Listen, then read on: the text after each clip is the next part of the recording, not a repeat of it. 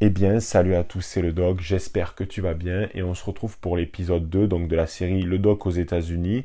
Dans le premier épisode, je t'ai raconté donc mon expérience dans la ville de Los Angeles et là, on va parler donc de Las Vegas. Bien sûr, si tu n'as pas écouté euh, l'épisode 1, je t'invite à le faire puisqu'il y a une forme de suite logique, de continuité et ça serait dommage donc que tu rates ça parce que euh, j'ai eu des bons retours sur cet épisode donc vraiment n'hésite pas. Donc, sans plus attendre, on va parler de Las Vegas. Après quelques jours donc passés à Los Angeles, je décide de prendre la voiture pour rejoindre la ville de Las Vegas, qui se trouve donc cette fois-ci dans le Nevada, alors que euh, Los Angeles se trouve en Californie. Bon, faut savoir que quand tu regardes une carte, il n'y a pas une distance importante entre Los Angeles et Las Vegas.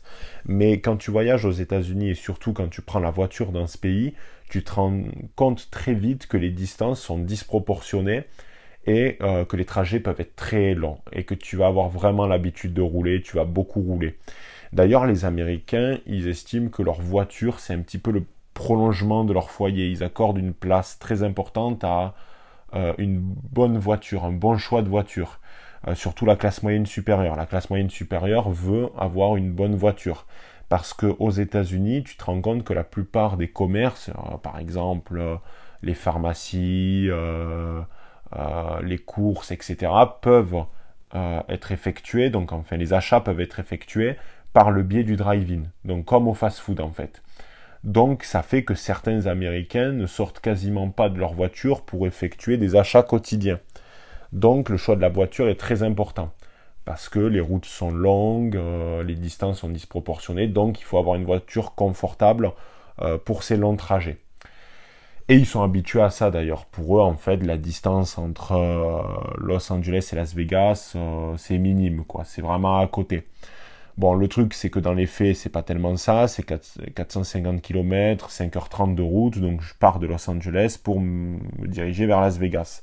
Alors, la première partie euh, du trajet est plutôt agréable. Pourquoi? Parce que les paysages sont assez luxuriants, c'est très vert, euh, c'est beau, quoi, vraiment. Et plus donc je m'enfonce, plus je m'approche de Las, Vegas, plus je tombe dans le désert et dans ce qu'on appelle donc le désert du Morave le désert du Morave, c'est là où notamment euh, il y a des records de température qui peuvent aller jusqu'à 45, euh, 50 degrés très facilement. Hein, euh. D'ailleurs, il me semble qu'il y a eu des records de température dans cette zone. Donc il fait véritablement très chaud. Et quand tu roules en fait donc sur des zones complètement désertiques, hein, c'est-à-dire que là, il n'y a pas de chlorophylle dans le coin, hein, tout est désert eh bien tu vois donc la, chaleur qui fouette le bitume. Et rien que de voir ça, en fait, ça te fait transpirer alors que tu es dans la voiture avec la clim, c'est te dire. Donc à partir du, milieu du trajet, je décide de m'arrêter donc pour manger donc euh, dans un Burger King. Alors je ne saurais pas te donner l'adresse exacte parce que tu imagines bien que dans un désert ils n'ont pas un système trop de rues avec des numéros. Mais pour ceux qui veulent vraiment chercher, qui sont déterminés, c'était un Burger King euh, sur lequel en fait il y avait sur le toit une soucoupe volante. Une soucoupe volante euh, style zone 51, alors même si c'était pas euh, du tout à côté, mais bon, passons, c'était un petit peu pour jouer donc sur le délire, voilà, les ovnis, etc. C'est très ancré donc dans cette région. donc j'ai mangé donc dans ce Burger King et ce qu'il faut savoir c'est que euh, les fast-foods aux USA n'ont rien à voir avec les fast-foods français. En France, si tu veux donc posséder une licence donc pour un McDo ou pour un Burger King, tu dois payer un million d'euros. Et euh, Burger King et McDo, ils vont te donner en fait un cahier des charges que tu dois respecter. Ce qui fait qu'il y a une standardisation des euh, Burger King et des McDo en France, qui sont à peu près tous les mêmes d'un point de vue architectural, Bon, même si c'est pas euh, du néoclassicisme, mais voilà, il y a un cahier des charges précis. Et il y a malgré tout euh, quelque chose qui ressort beaucoup, c'est qu'en France, les fast-foods sont quand même assez propres. Euh, ça va, l'hygiène est bonne. Et si tu penses que l'hygiène est mauvaise dans les fast-foods français, vraiment, ne rentre jamais dans un fast-food américain. Parce que dans ce Burger King, j'avais l'impression d'être dans une prison Pourquoi? Parce que bon, c'était fade, on voyait le, Burger King qui était là depuis, depuis bien trop longtemps en réalité.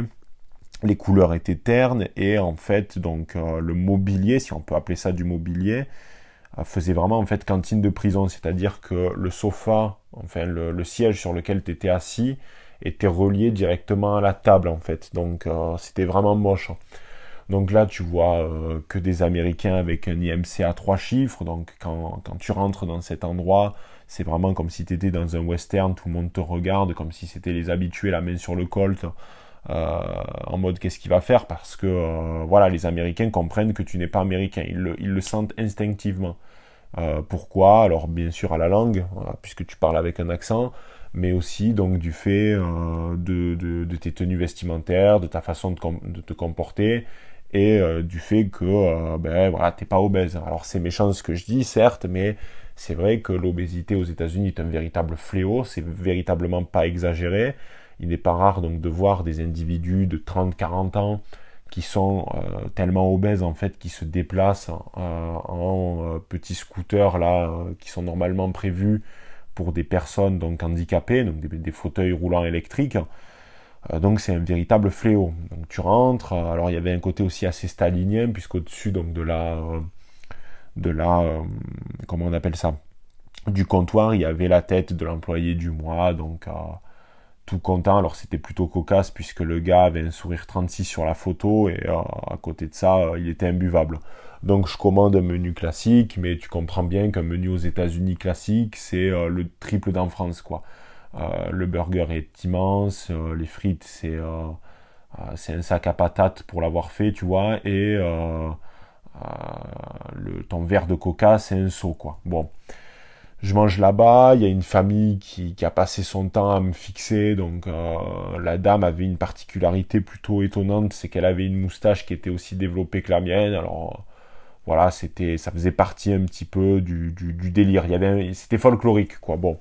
Bref, donc je reprends la route et j'arrive à Vegas, et là je constate euh, à quel point c'est une ville particulière, c'est-à-dire que, euh, bon alors je, vois le fameux panneau Welcome to the Fabulous euh, Las Vegas. Et euh, quand tu arrives là-bas, tu as l'impression en fait que cette ville a été posée au milieu de nulle part. C'est-à-dire que donc tu es dans un plateau complètement désertique, avec rien autour, vraiment le désert pur et dur. Et au milieu, donc tu as une ville posée. Mais tu vois, cette ville, elle ne dégage rien. C'est pas une ville européenne où tu sens la vieille pierre, où tu, tu, sens qu'il s'est passé des choses en fait dans, dans, dans cette ville tu prends n'importe quelle ville française, alors c'est pas trop le cas du Havre puisqu'elle a été complètement par exemple euh, euh, rebâtie donc après la, la, première, la seconde guerre mondiale, pardon, mais véritablement euh, dans les villes européennes, il se dégage toujours une âme minimum d'une ville, qu'elle soit, que soit une âme, enfin des ondes qui soient positives ou négatives, il y a toujours un sentiment qui se dégage. Et là, en fait, il n'y a rien. C'est du carton-pâte, c'est vide, c'est terne, c'est moche. C'est une ville qui m'a fait penser un petit peu à Dubaï. Euh, je suis allé à Dubaï il y a quelques années, ville aussi que j'ai détestée. Décidément, vous devez penser que je déteste toutes les villes, toutes les villes dans lesquelles je mets les pieds. Euh, mais en fait, véritablement, Las Vegas ne, dégage rien. Voilà, c'est une ville triste, morne, euh, qui est fade et insipide. Bon, bref. Arrivé là-bas, donc, j'avais décidé au préalable de réserver dans deux hôtels différents. Alors le premier c'était donc le Luxor. Alors pour faire très simple, c'est le casino parce qu'alors les casinos sont toujours accompagnés d'un hôtel et euh, ils ont donc des thèmes, des thématiques. Et euh, le Luxor, donc c'était la thématique, tu l'auras compris, donc du euh, de l'Égypte antique, puisque l'hôtel est une pyramide et devant il y a un sphinx. Donc il est connu pour ça surtout cet hôtel. Et j'ai aussi pris donc le Mandala Bay qui est malheureusement connu puisqu'il s'est déroulé en son sein une tuerie de masse donc qui a été provoquée par Steven Paddock donc qui était il me semble un expert comptable millionnaire qui, avait une vie somme toute complètement classique hein, l'individu lambda et cet homme pour une raison encore inconnue aujourd'hui a pris plusieurs AR-15, il s'est installé dans sa suite et il a tiré donc sur des personnes qui participaient à un concert, il me semble, de, de country, qui en fait, il avait une vue sur ce concert donc de sa chambre. Euh, il a fini par se suicider, il a tué, il me semble, plus de, plus de 50 personnes, enfin, euh, euh, tuerie affreuse, et il avait utilisé, il me semble, un système qui s'appelait le bump stock, qui permettait en gros de, de rendre une arme semi-automatique automatique, quoi. De réduire la cadence de tir pour qu'elle puisse tirer le plus rapidement possible. Donc voilà, cet hôtel était, était, était connu pour ça. pour comprendre Las Vegas, il faut un petit peu s'intéresser à son histoire. Donc, c'est une ville qui, faut être franc, a été complètement façonnée euh, par la mafia. La mafia donc qui blanchissait euh, de l'argent, que ce soit à San Francisco ou à Los Angeles, et qui donc devait trouver des business pour notamment blanchir cet argent. Donc ils ont décidé de constituer une série de casinos donc euh, dans la ville de Las Vegas. Faut savoir que donc la ville s'est développée en même temps que le crime organisé, puisque à partir des années 20 euh, il me semble que c'est entre 1919 et 1932 qu'il y a eu la prohibition aux États-Unis. Alors il faut savoir que la prohibition, donc c'est-à-dire rendre illégale la vente et la consommation d'alcool, a complètement euh, renforcé et façonné le crime organisé aux États-Unis. C'est-à-dire qu'il est fort probable que euh, s'il n'y avait pas eu la prohibition, les États-Unis euh, n'auraient probablement pas eu autant de problèmes avec euh, les différentes mafias et le crime organisé. Ça a vraiment renforcé donc les mafias aux États-Unis, la prohibition avec des hommes comme Al Capone, etc. Euh, donc Las Vegas n'a pas échappé à cette règle, mais il faut savoir que de base les, les mafieux n'étaient pas intéressés par Las Vegas. Ils misaient beaucoup plus sur Cuba parce que Cuba, voilà, c'était une île, donc c'était euh, pas véritablement aux États-Unis, on était hors du territoire américain. Euh, on pouvait donc y faire ses affaires tranquillement, blanchir son argent tranquillement. Il y avait Batista qui, euh, qui couvrait tout ça. Il y avait notamment des studios hollywoodiens qui devaient s'installer dans la Warner Bros, etc. Mais tu comprends bien qu'avec l'arrivée de Fidel, ça n'a pas arrangé les choses. Ça, c'est le bon côté des fois des communistes. Euh, tu vois, Fidel, il aimait pas trop les casinos, donc il a décidé de, de, virer tout ça. Et donc, les mafieux se sont abattus donc sur euh, la ville de Las Vegas. D'ailleurs, la mafia a toujours, on va dire, euh, eu un certain, comment on pourrait dire ça,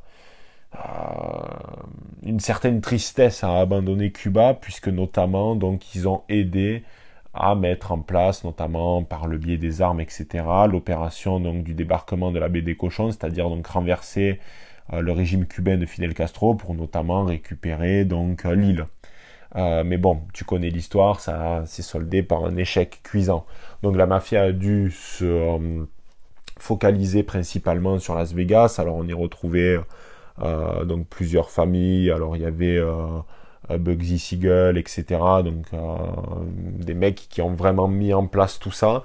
Et ce qui a fait que très vite, Las Vegas a eu le joli euh, surnom de Sin City, donc la, ville du péché en fait.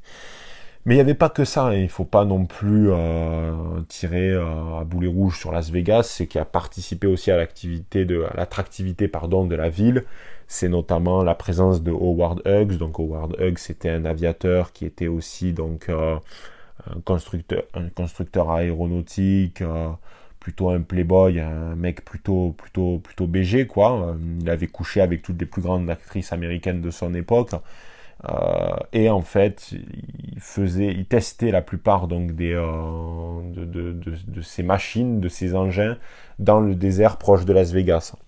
D'ailleurs, Howard Hughes était une personnalité euh, très complexe, donc il avait euh, euh, des troubles obsessionnels compulsifs et il est mort donc vraiment de manière très étrange puisqu'il a, il a fini par en fait devenir complètement fou. Il a développé le syndrome de Diogène, ce qui faisait qu'en fait on le reconnaissait à peine et il est mort, je crois, dans sa chambre d'hôtel. il vivait reclus. Enfin, c'est un personnage très intéressant. Euh, je vous invite véritablement à vous intéresser à son parcours. C'était à la fois euh, quelqu'un de plutôt, de plutôt génial parce que euh, il avait notamment, il me semble, conçu donc le, plus gros avion qui ait jamais volé, qui était le Hercule, si je dis pas de bêtises. Donc il a, il a quand même, c'était un bon ingénieur. Il avait un peu quelque chose à, la, il dégageait un petit peu quelque chose comme à la manière de Elon Musk, si vous voulez. Mais voilà, il a mal fini, donc euh, c'est le, déclin, l'hégémonie et la chute donc euh, de World Egg, c'est très intéressant. Donc Las Vegas s'est développé euh, autour de tout ça. Donc, quand on rentre dans le Luxor, déjà on est impressionné à quel point la ville de Vegas est basée sur le tourisme de masse en fait. C'est-à-dire qu'il y a un balai incessant d'allées et venues, de gens qui arrivent à l'hôtel, qui quittent l'hôtel, tellement qu'en fait, il y a une espèce, donc quand tu arrives à l'hôtel, il, y a une file d'attente donc pour, les, euh, pour la réception. Et en fait, il y a 20, 30 réceptionnistes qui donnent les clés à la chaîne, en fait, continuellement, euh, qui te sortent un plan pour t'expliquer un minimum. Mais c'est presque une industrialisation. Alors, donc cet hôtel, il était assez glauque là encore parce que c'était donc dans une espèce donc de, pyramide puisque ça reprenait le thème égyptien, euh, très sombre. Donc, c'est-à-dire l'intérieur des hôtels de Vegas sont sombres. Pourquoi? Parce que ce sont des casinos, faut pas l'oublier aussi, et que donc il y a euh, plusieurs stratégies pour que les individus restent longtemps et qu'ils jouent longtemps. C'est d'une part il ne faut pas qu'il y ait euh, la lumière du jour qui soit directement visible. Donc, c'est-à-dire que quand vous rentrez dans un hôtel ou un casino de Las Vegas, quand vous êtes dans les parties en gros communes de ce casino, il n'y a pas de fenêtres qui donnent sur l'extérieur. Ou alors ce sont des fenêtres très opaques qui t'empêchent en gros de savoir s'il fait jour, s'il fait nuit, etc. De plus, il n'y a pas d'horloge, c'est-à-dire il n'y a aucun moyen de voir l'heure. Il n'y a pas euh, l'heure sur les machines, il n'y a pas l'heure sur les écrans qui, euh, euh, qui par exemple, transmettent des, des matchs, que ça soit de foot ou quoi, enfin de, de, football américain, parce qu'on peut parier, en fait, il y a tous les jeux possibles, donc il y a les cartes, les machines à sous, les paris, paris sportifs, etc. Donc il y a vraiment de tout. Donc tout est conçu pour que la personne, le joueur, reste tout le temps dans cette boucle infernale. Donc je rentre dans la chambre, chambre particulièrement triste, ultra standardisée, c'est-à-dire que tu sens que dans cette chambre, euh, il y a eu euh, des milliers, euh, des centaines de milliers peut-être de, personnes qui y sont passées. autant te dire que j'aimerais pas analyser en détail donc ce qu'on pourrait retrouver dans la, dans la, chambre. Je pense qu'il y aurait beaucoup, notamment de, traces de substances mais nous allons parler donc de toute cette phase sombre euh, juste après. Donc voilà, en plus c'était un hôtel où euh, qui n'était pas très agréable puisqu'en fait ça sentait la clope dans toutes les parties communes. Euh, bref, c'était c'était pas très intéressant. Donc paradoxalement, on pourrait penser que Las Vegas est une ville où on, où on ne s'embête pas du fait que c'est la ville qui dort jamais, il y a du divertissement partout, mais en réalité on se rend très vite compte que vu que c'est une ville qui ne dégage rien, euh, tu n'as rien à y faire en fait. Euh, enfin après, peut-être que certains y trouveraient leur compte, mais en tout cas, moi de mon point de vue, je n'ai rien trouvé à faire à Las Vegas. J'y suis, pourtant, j'y suis resté plusieurs jours, des jours d'ailleurs qui, ont été particulièrement longs, puisque vraiment il n'y a rien à faire. Alors j'avais visité le musée de la mafia qui était un petit peu intéressant, mais au-delà de ça, il n'y a pas véritablement d'activités qui sont intéressantes à Las Vegas. Alors c'est sûr que tu vas pas euh, tomber sur le Louvre, mais le, seul truc qui a été vraiment intéressant avec le musée donc de la mafia, c'est une exposition qu'il y avait au sein du Luxor où il y avait des objets qui ont été notamment remontés du Titanic. Mais à part ça, pas grand-chose. De l'autre côté, donc le Mandala Bay était beaucoup plus luxueux, donc euh, il y avait euh, véritablement dans la chambre, il y avait, euh, il y avait la télé qui sortait de la baignoire. Enfin, on était dans, l'excès véritablement à l'américaine. Et euh, bien sûr un mini-bar de fou avec tous les alcools possibles et inimaginables. Bref, euh, là des mesures, tout était gros de toute façon. Le lit était gros, la baignoire était grosse, les quantités d'alcool dans la chambre étaient énormes. Bref, que des trucs comme ça. D'ailleurs, le mini-bar était, un piège puisqu'en fait, il était automatique, c'est-à-dire que si tu sortais une bouteille, elle était décomptée à, la réception. Donc le dernier jour, j'ai dû, euh, vu que, j'avais regardé un petit peu les bouteilles du mini-bar, je n'en avais pas consommé, mais j'avais regardé. Le dernier jour, donc j'avais dû expliquer, euh, les mecs avaient voulu me faire payer une note de 400 dollars, alors que j'avais pas bu une goutte, et euh, parce qu'en fait c'était automatisé, c'est-à-dire que c'est des hôtels qui sont tellement énormes, où il y a tellement donc un brassage, qu'on n'a pas le temps en fait, on n'a pas le temps de regarder euh, si le mec a bu euh, un Jack Daniel ou quoi. En fait, tout est automatisé à partir du moment où tu sors le Jack donc du, du minibar. On part du principe que tu l'as bu. Donc, euh, Vegas est traversé par le strip, qui est un petit peu donc la rue principale, leur Champs-Élysées, si on peut dire. Et là, en fait, on commence à très vite comprendre un petit peu la face sombre de Las Vegas, c'est-à-dire que tu fais à peine, je sais pas moi, 10 minutes de marche à pied qu'on te propose littéralement dans la rue des prostituées. C'est-à-dire il y a des hommes qui te tendent des euh, espèces de carnets euh, ou en fait donc des, sortes de, euh, de, pages jaunes avec donc des prostituées. Des photos de prostituées donc en mode voilà, est-ce que tu veux choisir Tanisha, est-ce que tu veux choisir Jessica? Donc avec une série de, photos, donc c'est particulièrement malsain. les, mecs font ça dans la rue aux yeux de tous. Hein. C'est-à-dire qu'attention, il ne faut pas penser que c'est un mec qui se trouve donc dans une rue adjacente, une ruelle sombre avec un long manteau et qui te propose ça. Non, c'est véritablement euh, au milieu de tout le monde. Euh, ensuite, donc, euh, une fois que le mec t'a proposé des prostituées, tu tombes sur un gars qui, à côté de ça, te propose du crack, de la cocaïne ou de la bœuf, en gros. Donc, véritablement, en fait, on te propose tous les excès possibles.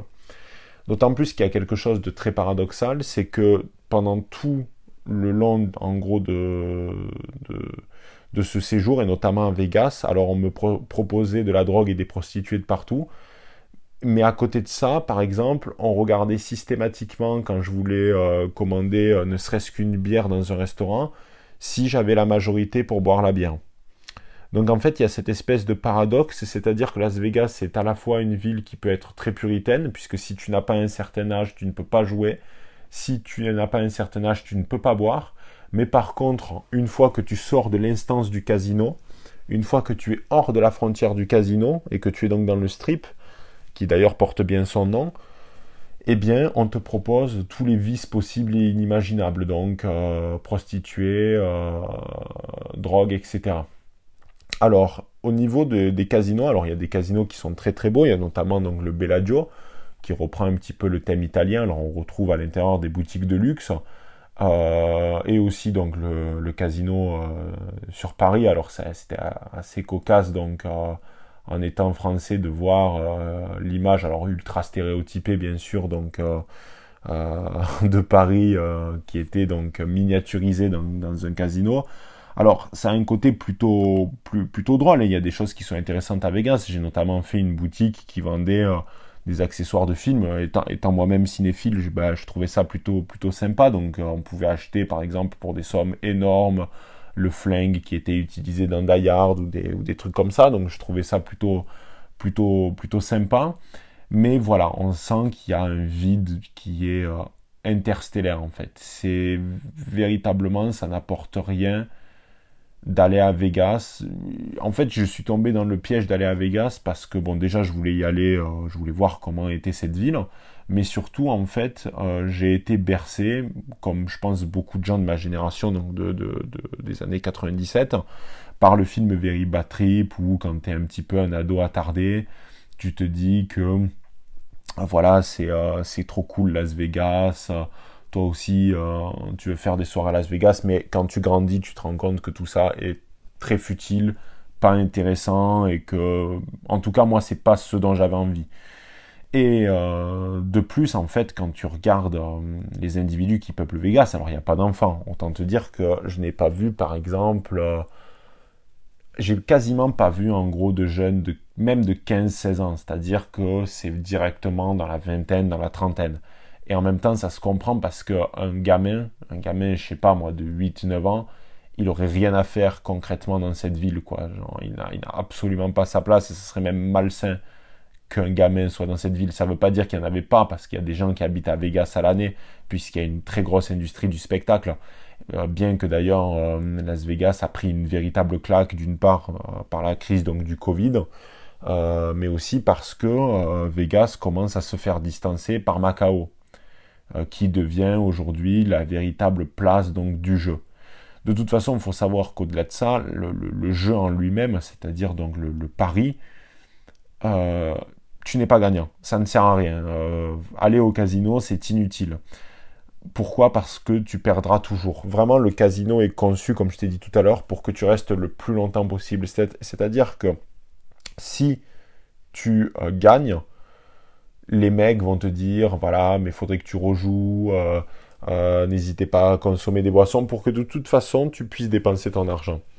Et d'ailleurs, ce qui, est intéressant, c'est qu'il euh, y avait une émission que je regardais avec des prêteurs sur gage qui, euh, qui, habitaient à Las Vegas, enfin qui étaient installés à Las Vegas, pardon, et on voyait donc des individus qui leur amenaient, je sais pas, des objets des fois d'une rareté extrême. Alors les mecs, c'était des, radins ultimes, puisque pour la Joconde, ils, te donneraient 2 dollars, quoi. Euh, et en fait, pourquoi ben, ce genre d'établissement ont pu prospérer? Parce qu'on voit véritablement des gens, euh, des, personnes qui sont malheureusement accros au jeu et qui euh, donc errent dans des casinos comme des âmes en peine à la recherche du moindre dollar pour faire tourner la machine. donc ils vendent des objets, ils, mettent en gage des objets qui sont pour eux d'une haute valeur symbolique, familiale, ou même des objets d'une importance historique majeure à des crapules, donc ils leur donnent, parce qu'il n'y a pas d'autre terme, à des crapules qui leur donnent donc une poignée de dollars qui vont de toute façon dépenser dans le casino en face. Et c'est un cercle vicieux perpétuel. C'est une ville, là encore, qui euh, est malsaine, mais différemment de Los Angeles. C'est-à-dire que Los Angeles était malsaine parce que elle avait un caractère presque ésotérique euh, qui était malsain, c'est-à-dire vraiment une ambiance euh, spirituelle malsaine, tandis que Vegas, on sent que c'est la ville qui veut te broyer par euh, l'argent, en fait, par l'argent et toutes les addictions en tout genre. Euh, que ce soit la drogue, que ce soit euh, l'alcool, que ce soit le jeu, etc. Je me souviens d'un film qui m'avait marqué. Je crois que c'était avec Nicolas Cage, si je dis pas de bêtises.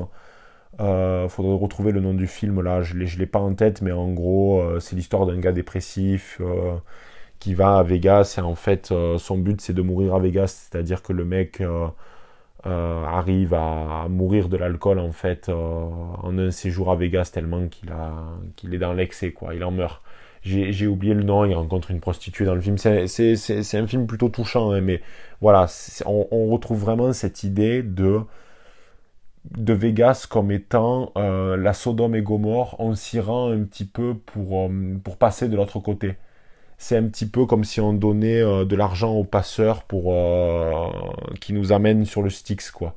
C'est un petit peu pareil, c'est-à-dire on y va pour y mourir. C'est un petit peu comme les bêtes qui, quand elles sentent qu'elles vont mourir, quand elles, sentent que ça va pas dans leur vie, elles vont se cacher, tu vois. Euh, elles vont se cacher pour, pour mourir en paix. Ben, c'est un petit peu ça à Vegas, c'est-à-dire que tu as l'impression que la ville est peuplée par des gens qui veulent, on va dire, vivre leur barreau d'honneur en gros. D'autant plus que Las Vegas est une ville qui est aussi euh, qui est composée de souterrains en fait, qui par le par le, réseau des égouts. Et donc il y a beaucoup donc de y a toute une ville souterraine en fait avec des clochards qui euh, vivent sous les rues de euh, Las Vegas et qui récupèrent les miettes en fait. C'est-à-dire qu'ils récupèrent, si vous voulez, il y a un système de tickets parce qu'en fait, quand tu gagnes, tu, en tout cas, c'était comme ça quand j'étais allé. Quand tu gagnes, on te donne pas directement de l'argent, on te donne un ticket que tu vas devoir échanger contre de l'argent. Et des fois, euh, ça, se peut que tu puisses perdre le ticket parce que c'est des espèces de morceaux de papier, un petit peu comme euh, des reçus de carte bancaire, donc ça peut euh, voler à tout vent. Enfin, c'est hyper volatile comme truc. Et donc, euh, il n'est pas rare que euh, tu trouves des morceaux de papier par terre avec des sommes dérisoires. Hein. On parle de 1 ou 2 dollars. Ou même des mecs qui des fois peuvent les jeter parce qu'ils se disent, là, vas-y, euh, je vais pas aller retirer donc 2 dollars, c'est ridicule, donc ils les laissent. Et donc, dans les casinos, on voit des, des âmes en peine, des indolents qui errent sans but à la recherche, en gros, du moindre ticket pour récupérer 2 dollars par-ci, 1 dollar 50 par-là, pour se constituer un pécule, alors soit parce que ben, c'est des, clochards et ben, c'est une sorte de... Ils font pas la manche, c'est-à-dire que voilà, ils, récupèrent les reçus, ou alors des gens qui en fait, ben, c'est pour rejouer continuellement et euh, ne jamais arrêter, c'est-à-dire nourrir la machine. Il y a un très bon film que je vous conseille sur l'univers de Las Vegas, qui est Casino de, Martin Scorsese, euh, avec notamment donc euh, Robert De Niro, Joe Pesci, etc., qui est un très très bon film et qui témoigne bien véritablement de, de cette ambiance, d'autant plus que véritablement, quand tu es à Las Vegas, tu te sens épié. C'est-à-dire que moi, à un moment donné, donc je me suis, je me suis assis euh, pour en fait faire une machine à sous et euh, j'arrivais pas à comprendre le, fonctionnement de cette dernière donc je reste un petit peu statique devant je devais avoir un comportement peut-être suspect et de suite donc j'ai vu un gars arriver un petit peu euh, il regardait ce que je faisais il m'épiait il y a des caméras partout on est observé continuellement les casinos vivent dans la peur qu'un gars les arnaque ne serait-ce que de 100 dollars et ils mettent des moyens complètement faramineux dans tout ça. Ils ont notamment peur des mecs qui comptent aux cartes, etc. Euh, donc euh, tu es véritablement traqué, hein. c'est-à-dire que tu as l'impression que c'est soit tu acceptes le fait de tout perdre, euh, mais ne pense surtout pas à tricher parce que tu vas perdre en fait. Tu vas perdre. Alors autre truc profondément malsain que j'ai fait donc quand j'ai visité Las Vegas, il y a donc un restaurant qui s'appelle le, Heart Attack, donc attaque cardiaque. Alors, euh, euh, je l'ai visité. Alors, j'y suis allé. Alors, non pas par adhésion, mais parce que je voulais voir aussi euh, l'excès des Américains. Et je pense que c'est important de, pour comprendre des fois les États-Unis de, de, goûter aussi un peu au vice. Donc, en gros, ça s'appelle le Heart Attack. Tu es déguisé en patient donc d'un hôpital. On te donne des sandwichs qui sont, enfin des burgers qui sont immensément gras et en gros, si tu le finis pas, tu as une infirmière qui te frappe euh, euh, les fesses avec une espèce de, batte. il me semble que tu une, avais une pèse-personne géant, quoi. Euh, donc là, forcément encore que des personnes en obésité morbide.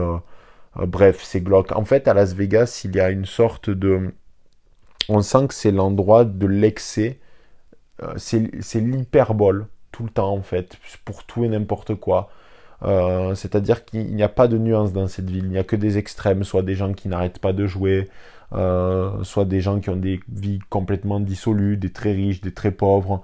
Euh, il n'y a pas en fait d'entre-deux dans rien, dans rien du tout. Donc moi j'étais un petit peu un ovni au milieu de tout ça parce que justement j'étais pas là pour jouer, pour, j'étais pas là pour valider tout, tout cet univers. Et donc, en fait, ben, je, me suis, je me suis retrouvé euh, dans un endroit dans, la, dans, le, dans lequel, en fait, j'avais pas ma place, tout simplement.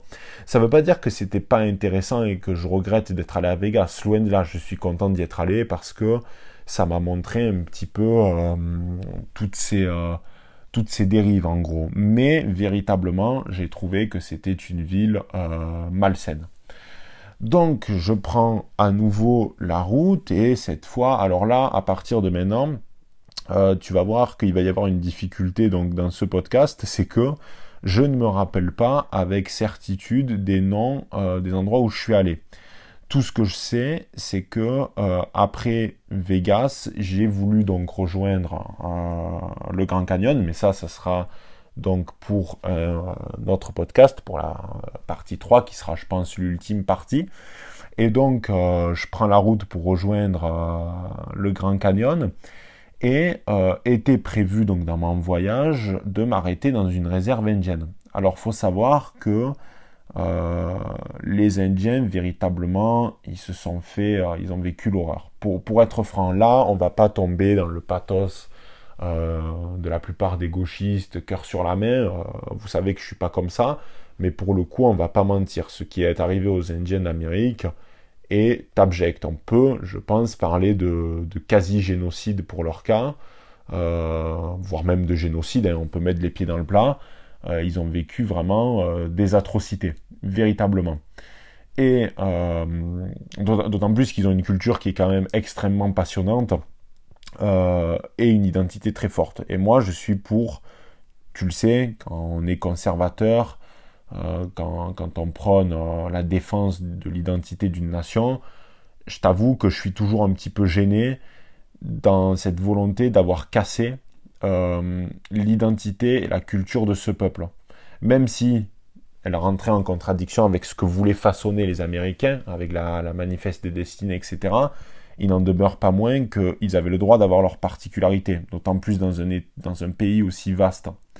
Parce que là, attention, on n'est pas dans le cas de la France. Euh, on n'est pas dans le, on est dans un pays qui connaît donc des distances disproportionnées.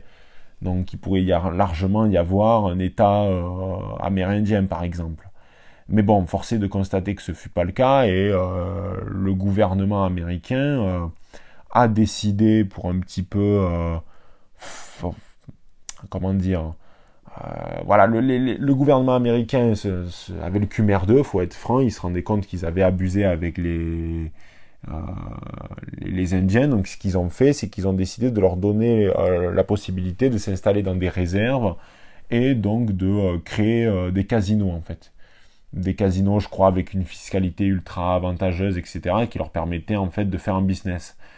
Je trouve que, alors on peut dire c'est bien parce que ça leur a permis de trouver un emploi, mais moi je trouve que c'est profondément abject parce que aller dire à un peuple qui a vraiment une notion particulière avec la nature, avec euh, les espaces, avec donc euh, les chevaux, avec vraiment des, comment on pourrait dire un mode de vie presque sain et noble, même si bien sûr euh, tous les Indiens n'étaient pas, n'étaient pas des pacifistes cœur sur la main, loin de là, il y avait des guerres de tribus qui pouvaient être très violentes, ça pourra d'ailleurs faire l'objet de notre podcast, mais bon, passons. Mais toujours est-il que je trouve ça assez, assez cruel en fait, de dire à des Indiens, bon, écoutez, on vous a bien fracassé, mais ce qu'on va faire, c'est qu'en échange, on va vous filer des casinos, quoi. Bon, c'est un petit peu, c'est un petit peu malsain comme démarche, mais bon, toujours est-il que c'est ce qui s'est passé. Euh, bien sûr, donc il y a des euh, Indiens qui ont refusé, d'autres qui ont accepté, et je me suis retrouvé dans l'une de ces réserves. Alors il n'y avait pas de casino, mais il y avait un complexe hôtelier. Donc là encore, je me retrouve au milieu de nulle part complètement. Euh, donc il y avait le village des Indiens, qui était en fait un village composé avant tout de, de, de mobilhommes de, de, mi-tente, mi-mobilhome, etc. Bon, c'était ni fait ni à les pauvres. Hein. On, voyait que c'était un peuple nomade qui s'est sédentarisé un petit peu euh, par dépit. À côté, il y avait une sorte de supérette, donc là, je sais plus comment ils appellent ça, 7-Eleven, euh, enfin les, les supérettes que l'on retrouve fréquemment aux États-Unis. Et donc le complexe, le complexe hôtelier, qui était pas pas, vraiment pas grand du tout. Hein. C'était un petit hôtel au milieu de nulle part. C'était euh, vraiment au milieu de, de, rien. Et ils avaient eu une très très bonne idée, les concepteurs de cet hôtel, c'est d'avoir mis donc l'hôtel à côté d'une voie ferrée où en fait il y avait des trains style Far West qui arrivaient en pleine nuit et qui, euh, euh, qui te tiraient une, sirène de, de, malade à 3 heures du matin quoi. Bon, autant te dire que je suis resté qu'une nuit dans cet hôtel parce que déjà c'était prévu que pour une nuit. Et euh, comment ça s'appelle? Je ne serais pas resté plus de toute façon. Donc j'arrive là-bas et je sens vraiment qu'il y a une sorte de malaise, c'est-à-dire que dans le, dans le staff, dans les gens qui y travaillaient, on sentait que vraiment ils avaient la, la haine pour le coup de, de, servir ceux qu'ils estimaient être responsables en fait de leurs conditions. C'est-à-dire qu'on sentait que le, le, le, le gars qui m'a enregistré ma chambre était le directeur de l'hôtel, on sentait un véritable mépris. Euh, il y avait, alors que moi j'avais rien fait, hein, toujours, toujours poli, gentleman à la française, vous le savez, mais vraiment ils étaient, euh, on sentait une, une, véritable animosité en fait. Donc je prends ma chambre qui donne sur la voie ferrée, trop bien, je sais que je vais bien dormir à ce moment-là, et tu vois j'ai un, petit coup de déprime. Et je me dis bon, je, savais qu'en Californie il faisait du vin, alors là j'étais pas en Californie, hein, j'étais toujours dans le Nevada, mais euh, voilà, tu trouvais du vin facilement. Euh, et je me suis dit, bon, allez, tu vas te prendre une bouteille de vin et tu vas, aller au resto et tu vas te, te, te mettre bien avec une bouteille de vin, quoi. Parce que vraiment, c'était un endroit profondément triste. Tous les touristes tiraient la gueule parce qu'ils comprenaient, c'était vraiment un hôtel de passage, quoi. Euh, et donc, j'arrive au restaurant et je demande au serveur, ouais, est-ce que vous auriez pas du vin? Et là, je sens que vraiment le, regard de mépris se transforme en regard de haine, c'est-à-dire vraiment non, non sec, on n'a pas de vin ici. Alors moi, je force un peu, je dis euh, une bière, etc. Non, non, non, pas, pas d'alcool. On n'a pas d'alcool ici. Bon, alors moi je dis bon, pas d'alcool, quand même étrange. Alors est-ce qu'ils ont eu des problèmes d'approvisionnement, euh, etc. Bon, alors je décide de prendre euh, tout simplement un coca, hein, de toute façon, puisque puisqu'il y avait, a, que ça là-bas, donc je décide de prendre un coca. Et euh, mais bon, tu vois, je, signe, je, je, persiste et je décide d'aller dans la supérette donc qui est à côté pour trouver une, une, bière en fait. Et là, rien, rien. Mais vraiment, je comprends pas parce que c'était une supérette qui était quand même bien achalandée. Il y avait normalement tout, ce qu'il devait y avoir dans une supérette traditionnelle, comme on pourrait retrouver par exemple dans un franc prix ou je sais pas, euh, n'importe où ailleurs. Mais sauf aucune présence d'alcool, que ce soit bière, cidre, vin, tout ce que tu veux, il n'y avait pas une goutte d'alcool dans ce patelin, dans ce bled. Donc euh, je comprends pas, je vais me coucher et puis la question me, chiffonne et alors euh, je, cherche sur internet parce qu'il y avait, il y avait le wifi quand même dans cet hôtel et euh, en fait je tape alcool et amérindien et là je comprends, là je comprends mon erreur et en fait c'est normal que je suis passé pour un con. Pourquoi? C'est que quand les premières colonies euh, se sont installées, y compris donc en Nouvelle-France, donc avec les Français, mais aussi donc euh, en Amérique, donc dans toute l'Amérique du Nord, que ce soit au Canada euh, ou bien donc dans les actuels États-Unis. Quand les Européens, les premiers colons sont arrivés, ils ont amené l'alcool aussi. Et le problème, c'est que les Amérindiens ont, comment dire, eu des problèmes avec l'alcool. C'est-à-dire que véritablement, ils sont devenus euh, alcooliques. Beaucoup. Il y a eu donc, euh, comment on appelle ça? Il y a eu euh, des drames en fait. Les, ils, appelaient ça l'eau de feu, c'est-à-dire que vraiment ils ont, ils sont tombés sur quelque chose qu'ils ne connaissaient pas et ils se sont fait en fait avoir un petit peu par alors il y en a qui disent, alors le, sujet est débattu, il y en a qui pensent que c'était un piège des, euh, des, des, des, occidentaux, donc de, dans une volonté en gros de, de casser un peu plus les Indiens. Moi je pense que non, en réalité c'est juste qu'ils ont goûté à quelque chose qu'ils ne connaissaient pas euh, et ça les a dépassés en fait. Donc euh, véritablement l'alcoolisme est devenu quelque chose de très fréquent chez les Amérindiens et de facto donc on n'en trouvait pas là où j'étais. Donc c'est pour ça que je suis passé pour un con à chercher de l'alcool alors que pour eux c'était quasiment une insulte d'en chercher. Euh, bon, toujours est-il que j'ai vraiment ressenti une forme de détresse chez ces gens, euh, comme une sorte d'illusion perdue, de rêve brisé. Ça m'a quand même assez remué pour le coup, euh, puisque bon à l'époque j'étais pas aussi alerte sur les questions de d'identité qu'aujourd'hui mais ça a été, je pense, l'un des événements qui a fait que paradoxalement, je me, je, me suis encore plus rapproché euh, de mon carcan idéologique que j'ai aujourd'hui, parce que j'ai été marqué par ces individus qui ont le santé. Euh, ça faisait un petit peu partie aussi de ce que j'avais vu au Pérou, ce que je t'ai raconté donc dans le podcast lié au Pérou, notamment avec les Indiens Ouros. Ben là, c'était un petit peu pareil. Euh, décidément, ce sont peut-être les Indiens que ce soit d'Amérique du Nord ou d'Amérique du Sud, qui m'ont rapproché euh, en soi donc de, toutes les questions sur l'identité, sur le patriotisme aussi, etc. Et c'est vrai que voilà, je ressentais chez eux une forme de, détresse, de tristesse qui m'a honnêtement bouleversé. Ces, gens vivaient non loin de Vegas, qui était une ville qui se vautrait dans une forme d'opulence, d'excès qui était vulgaire et misérable, tandis qu'on voyait que euh, c'était des, des, des, gens normaux qui voulaient travailler euh, et à qui on avait imposé un mode de vie qui, qui, ne leur correspondait pas pour faire tourner en fait la machine l'ogre Vegas parce que pour faire tourner l'ogre Vegas il fallait donc qu'il y ait notamment euh, ben, le sacrifice des Indiens en partie. Donc bon, c'est vrai que c'est quelque chose qui m'a touché pour être honnête, et donc c'est véritablement ce que j'ai retenu du voyage. Mais nous arrivons à l'issue de ce podcast. Et oui, parce qu'on a déjà bien parlé, ça fait 45 minutes que je te parle donc de, de Vegas. Donc ce qu'on va faire là, c'est que le deuxième épisode est achevé, puis je te raconterai dans le prochain mon expérience dans un motel avec des Mexicains euh, qui a failli mal tourner. Je te raconterai également donc euh, euh, le crash en avion que j'ai failli effectuer en allant à San Francisco. Je suis passé pas loin de la mort pour le coup. Et enfin, donc je te raconterai mon expérience de la ville de San Francisco au chantre donc du progressisme et du gauchisme.